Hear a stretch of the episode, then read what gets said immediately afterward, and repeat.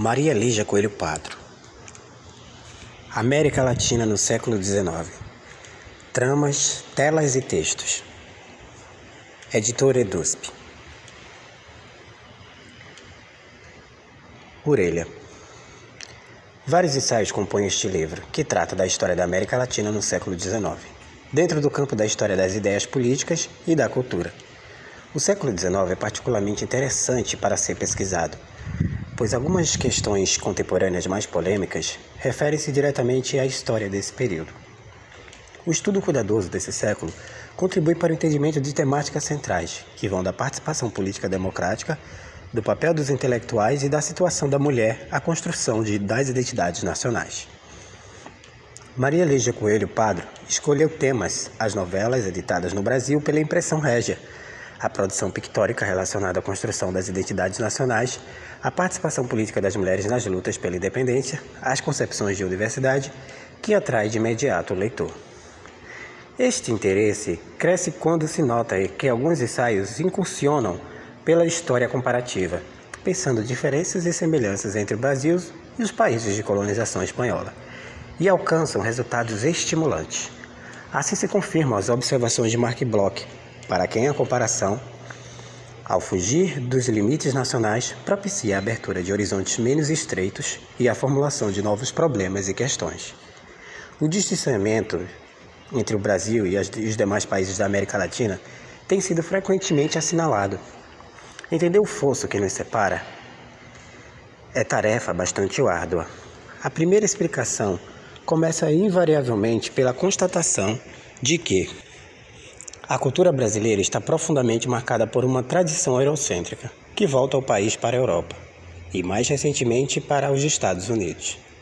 De costas para a América Latina, as imagens dessa distância que nos separa forjaram uma memória transformada em senso comum que apresenta a América Latina apenas como anárquica, caudilhesca, atrasada, arcaica. Essas imagens remetem ao passado histórico que legitima o presente. Ao alinhar os fatos do passado dentro de uma lógica objetiva, apoiada num paradigma dado a priori, que encontra na modernidade dos países da Europa e dos Estados Unidos os modelos a serem seguidos e as metas a serem alcançadas. Estes ensaios vão na contracorrente das postumas das posturas mencionadas, uma vez que procura olhar para a história da América Latina sob outro ângulo, buscando entender suas concepções políticas, sua produção cultural, sem partir de um modelo exterior pré-estabelecido e sem acreditar numa visão teleológica da história. As agudas análises da autora indicam a América Latina como espaço de contestação política e de reflexão cultural. Maria Luísa Coelho Padre é professora de História da América do Departamento de História do FEFELIX USP Especialista na área, vem formando um importante grupo de pesquisa de pesquisadores de história da América Latina. É autora de seguintes livros: O Bravo Matutino, e Ideologia, o Jornal do Estado de São Paulo, 1927 a 1937, em coautoria com Maria Helena R. Capelato, Alfa a Ômega, 1980. Populismo na América Latina, Brasiliense, 1981. A Formação das Nações Latino-Americanas, atual, 1985. E a Democracia Ilustrada, o Partido Democrático de São Paulo, 1926, Ática, 1986.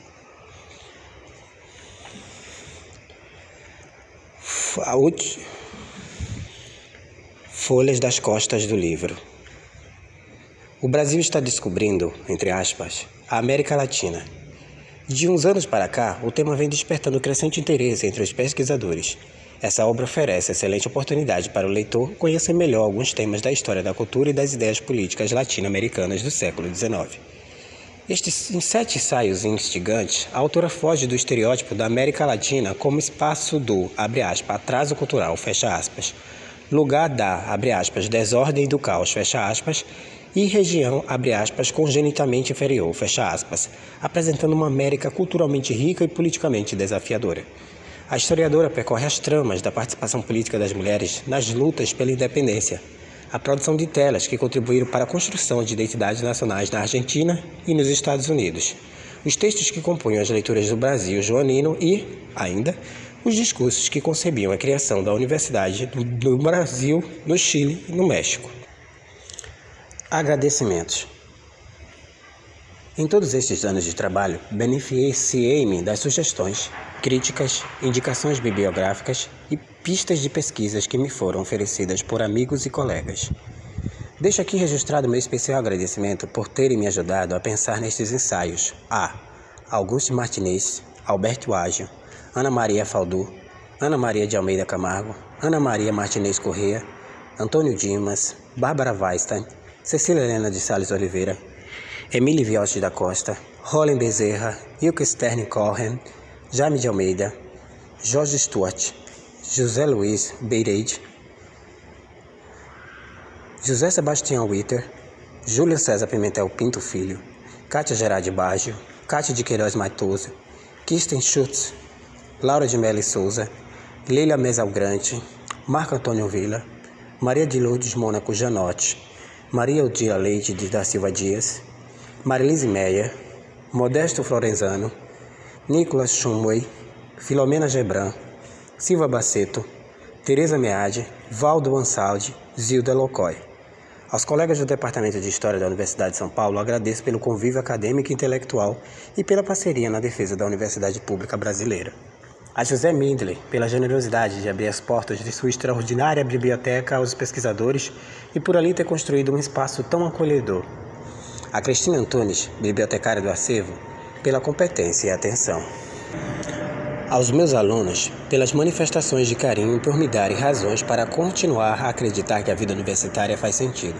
Agradeço de forma especial a Gabriela Peligro Soares, a Larissa Raeli Cassestari e a Mariene Junqueira, que me ajuda na fase final de revisão do texto. A Mary, também pelas valiosas sugestões sobre a bibliografia norte-americana. Uma palavra especial a duas amigas muito queridas. A Helena Blage, que me deu muito mais do que pôde imaginar, sua generosidade, seu exemplo de coragem, sua aguda crítica, seu constante apoio. A Maria Helena Capelato, parceira intelectual nesses últimos 30 anos, que me deu sua preciosa amizade e fez dela uma das referências centrais em minha vida. A minha família, pelas razões de coração. Ao Fábio, Laís, Mauro, Carola, Vanessa, Gabriel e Bruno, pela alegria do cotidiano e pela certeza do amor irrestrito. Prefácio Fazer prefácio é sempre difícil, mais difícil ainda quando se destina a anteceder os escritos da autora já consagrada e de intelectual de méritos indiscutíveis. Acresça-se a isso o fato de eu ter sido professor e examinador de Maria Lígia Coelho Patro. Ainda aluna da graduação, já discutíamos suas ideias em tempos difíceis de ser professor. Depois, ao longo de sua vida, fiz parte da banca examinadora de sua dissertação de mestrado, que resultou no livro O Bravo Matutino. Fiz parte também de seu concurso de livre docência na Universidade de São Paulo.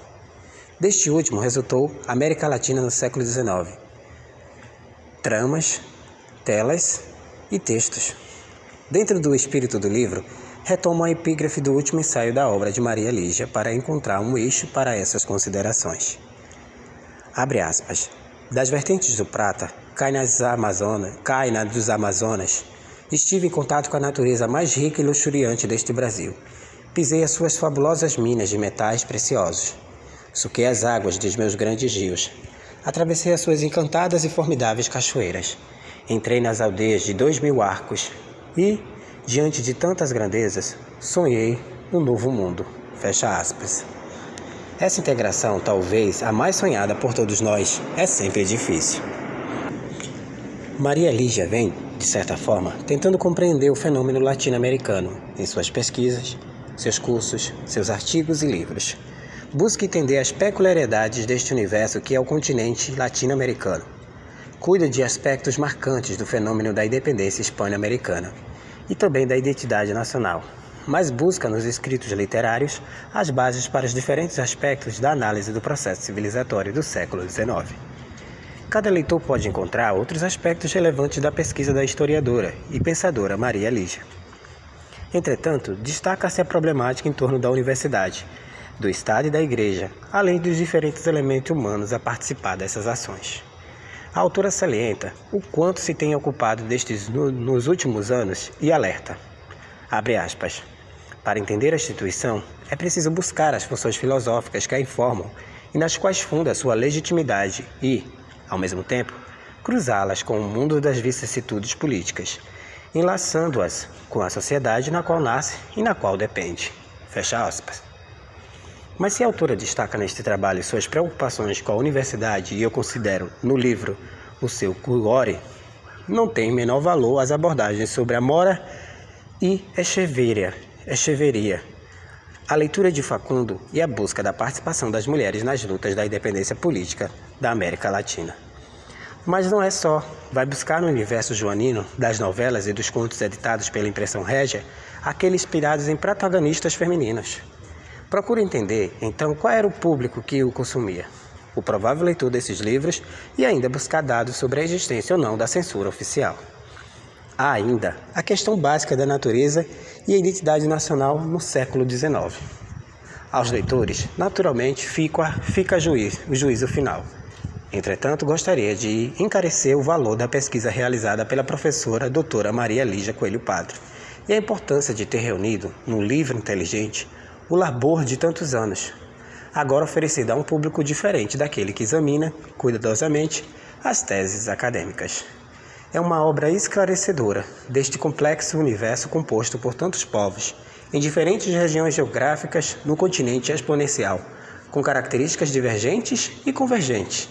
A todos que se detiverem nos escritos da autora, surgirão diferentes leituras e ângulos especiais ou diversificados, e nenhum dos leitores terá a mesma imagem e compreensão daquilo que é a América Latina social, política e culturalmente desde as suas origens. João Sebastião Witter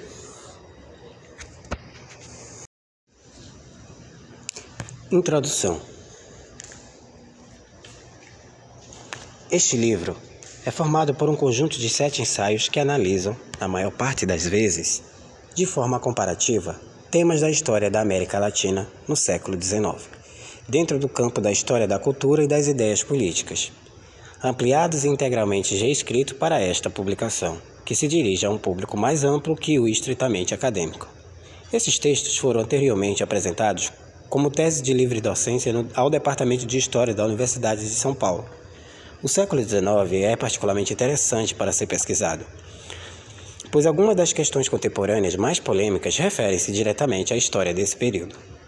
O estudo cuidadoso desse século contribui para o entendimento de temáticas centrais que vão da participação política democrática, do papel dos intelectuais, da situação da mulher à construção das identidades nacionais.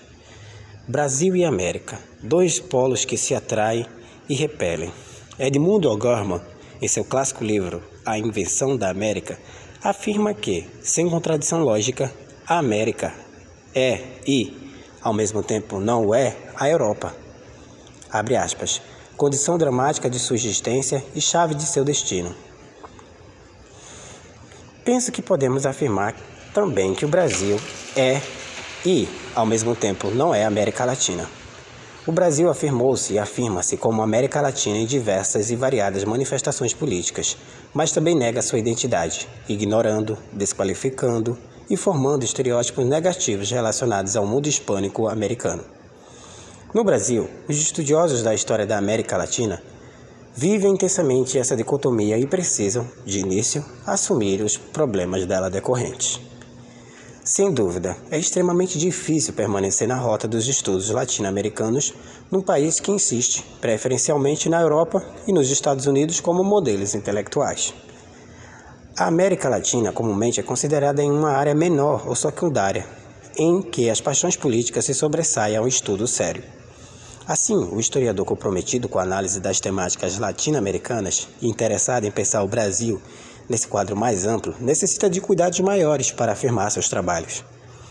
Este livro é o resultado, por um lado, de minha persistência em nadar contra a corrente e, por outro lado, de meu sempre renovado fascínio pela pesquisa da história da América Latina. Na medida em que a história de cada país da América Latina corre paralelamente às demais, atravessando situações bastante semelhantes, a colonização ibérica, a independência política, a formação dos Estados nacionais, a preeminência inglesa e depois ao norte-americana, para citar apenas alguns marcos tradicionais, não há, do meu ponto de vista, como fugir às comparações. Em vez de manter os olhos fixos na Europa, é muito mais estimulante para o pesquisador olhar o Brasil ao lado dos países da colonização espanhola.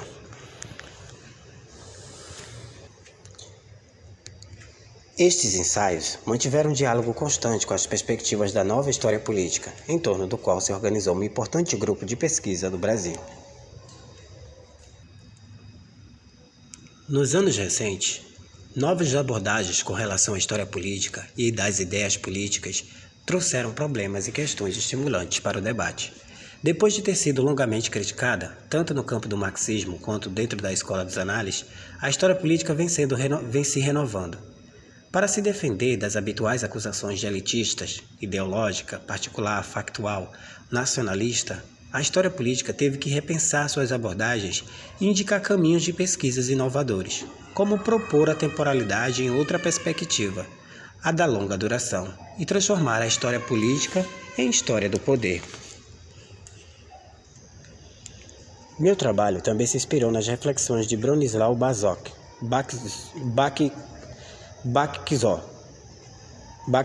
Baxco, que, em um livro instigante, discute o conceito de imaginário social. Sua análise estabelece fortes ligações entre, entre imaginário, representação e poder político. Todo poder, especialmente o poder político, está envolvido por representações coletivas, fazendo do domínio do imaginário e do simbólico um lugar estratégico da importância capital. O imaginário social é, assim, uma das forças reguladoras da vida coletiva e, igualmente, uma peça efetiva dos dispositivos de exercício de poder. Mas o poder, para se impor e sobreviver, precisa repousar em alguma legitimidade e, dessa forma, toda a sociedade deve inventar e imaginar a legitimidade com que sustenta o poder.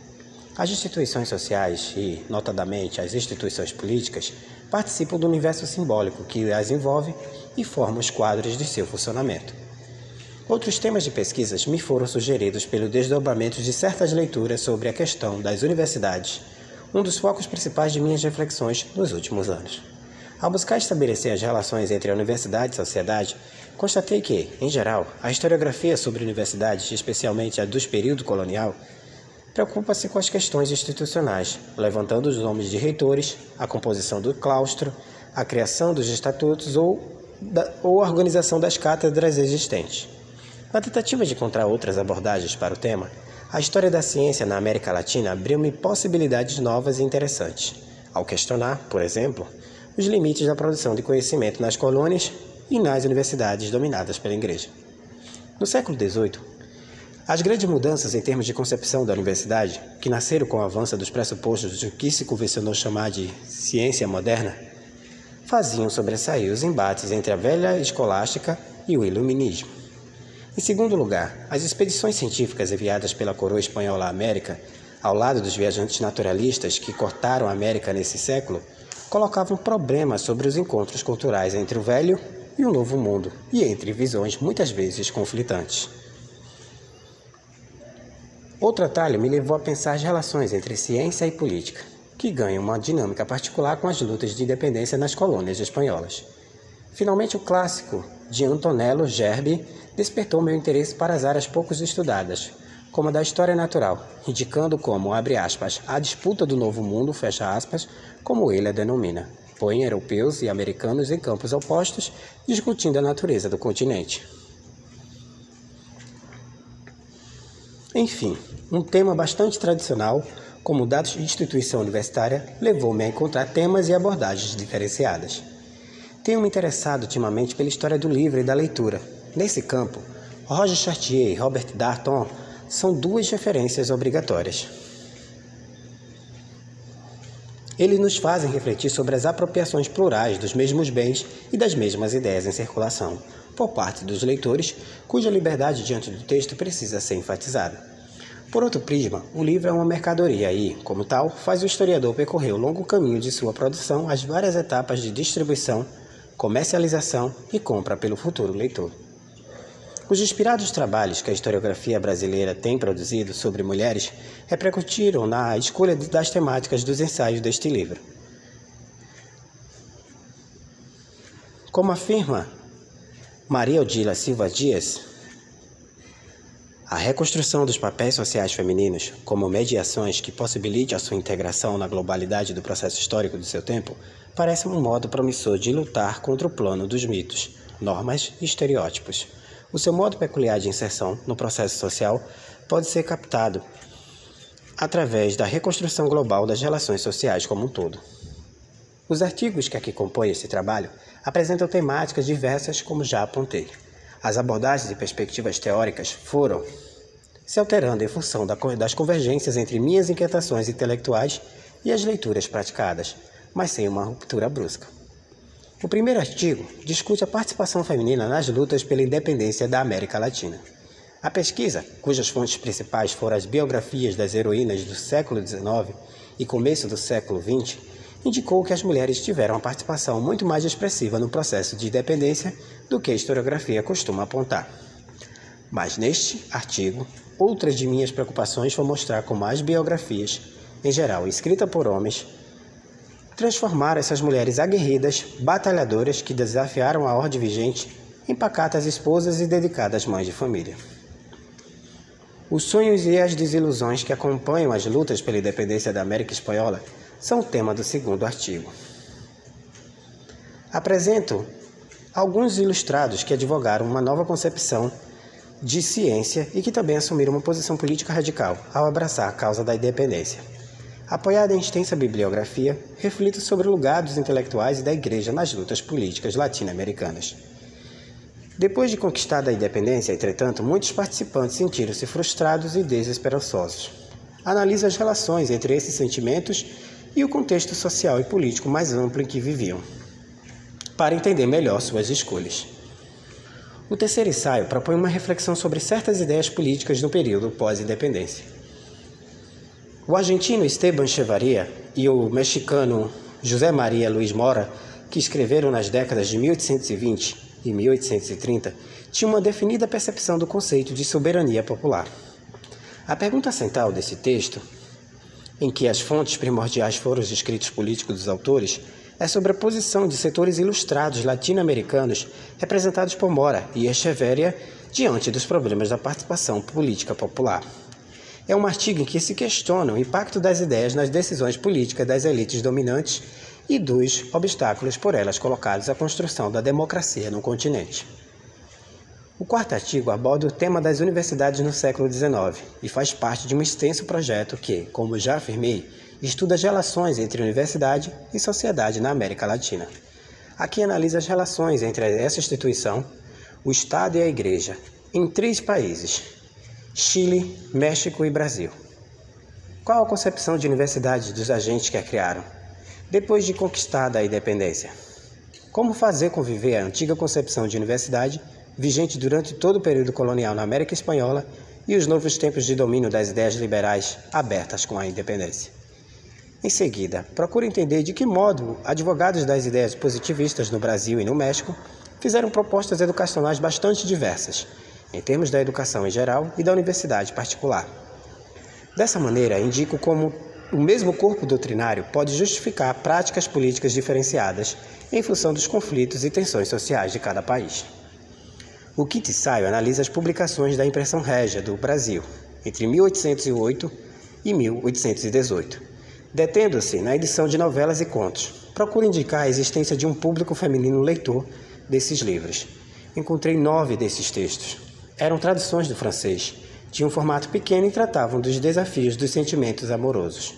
Pergunto se havia alguma coerência de intenção por parte da impressão na escolha das publicações, no que se refere à temática, às proposições morais e aos exemplos femininos da heroínas. Essas leituras carregavam certo modelo cultural especialmente voltado para o controle das mulheres. Outra questão importante consiste no entendimento do papel da censura colonial e de como e por que foi permitida a publicação de livros não inteiramente, inteiramente adequados à moral católica. O sexto artigo é sobre o Facundo, do argentino Domingo Faustino Sarmiento, publicado em 1845.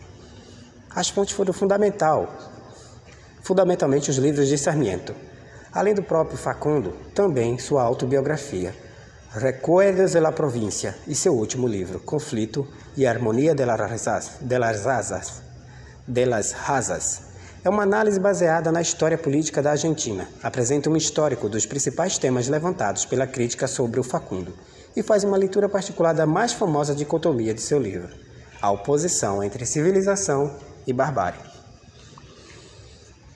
Finalmente, o último texto aborda os discursos sobre a natureza e suas relações com as construções das identidades nacionais, na Argentina e nos Estados Unidos. Combina uma pesquisa iconográfica que se concentrou nos pintores norte-americanos da escola do Rio Hudson e na produção pictórica dos viajantes europeus no Prata, na primeira metade do século XIX, como uma reflexão alicerçada numa bibliografia bastante extensa sobre o tema da natureza na América Espanhola e nos Estados Unidos. Proponho que a elaboração de imagens e símbolos sobre a natureza contribui para a construção de uma identidade nacional. Levando à frente essas considerações, estabeleço ligações com a política, indicando como as explicações sobre o nascimento da democracia nos Estados Unidos e do autoritarismo na América Latina estão relacionados com essa literatura. A visão da América Latina politicamente desafiadora e culturalmente rica subjaz na escrita desses ensaios. Espero poder transmitir ao leitor um pouco dessa perspectiva, muito distante dos estereótipos tão comumente repetidos que afirmam nossa, abre aspas, inferioridade congênita, fecha aspas, e da, abre aspas, barbárie, fecha aspas, durante o século XIX. Prefiro olhar por outro ângulo e identificar-me com o padre Quitana, personagem de Carlos Fuentes em La Campana, que, ao se dirigir ao Baltazar, rebelde latino-americano da independência, resume os meus sentimentos. Por favor, Baltazar, se sempre um problema, se um problema para tu rosso e tu mutuesco e tudo tus filósofos, não lhe, de, não lhe deixes passar por tua alma sem pagar direitos de aduana espiritual. A nenhum governante, a nenhum estado secular, a nenhuma filosofia, a nenhum poder militar ou econômico. Não lês tu fé, senão tu enredo, tu complicação, tu explicação excepciones tu maldita imaginación, deformante de las verdades.